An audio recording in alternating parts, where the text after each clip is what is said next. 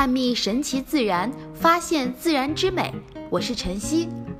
植物的花粉传播要借助外力才能完成，传送花粉的媒介有风、昆虫、鸟乃至水等等，其中最主要的是鸟和昆虫。为此，植物进化出了花朵来赢得鸟和昆虫的喜爱。成百上千年来，植物为了最大可能的吸引鸟和昆虫，在花朵上面堪称做足了文章。绝大多数鸟类对红色特别敏感，植物为了使自己在万花丛中更有竞争力，更好的传播种子，便逢迎鸟类的这一喜好。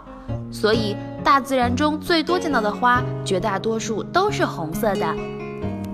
有一种热带植物，鲜红的果实下紧粘着白色的种子。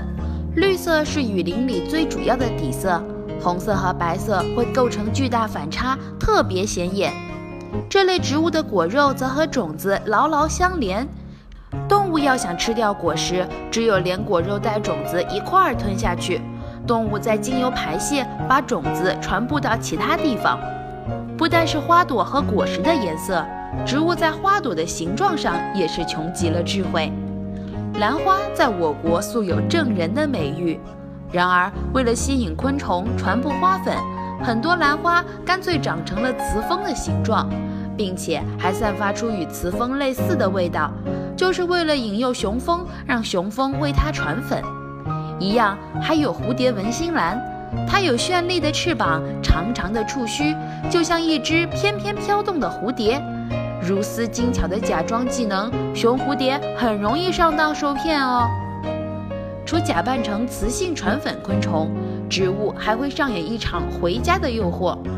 譬如产于我国西南的西藏韶兰，长着紫红色的大花，唇瓣呈囊状，形似雄蜂的巢穴。雄蜂莫名其妙地钻进这温馨的家中，西藏韶兰就会趁机把花粉放在雄蜂身上。这样，雄蜂就不自觉地承担了为西藏韶兰传粉的重担。除此之外，植物还应用气息吸引鸟类和昆虫。几乎所有植物的花都散发着阵阵香味，但不凡大王花这样的一类奇葩。大王花散发着阵阵臭味，吸引那些喜爱腐肉的苍蝇等昆虫来传粉。不要以为鸟类和植物都是那么相爱。它们也存在尔虞我诈。在亚马逊热带雨林，金刚鹦鹉喜欢吃植物的种子。棕榈树上的果实种皮很坚固，人们拿锤子也不能将其砸碎，而金刚鹦鹉却能轻易地将其啄开。植物为了维护自己的种子，便让种子进化出了一种专门抗衡金刚鹦鹉的毒素。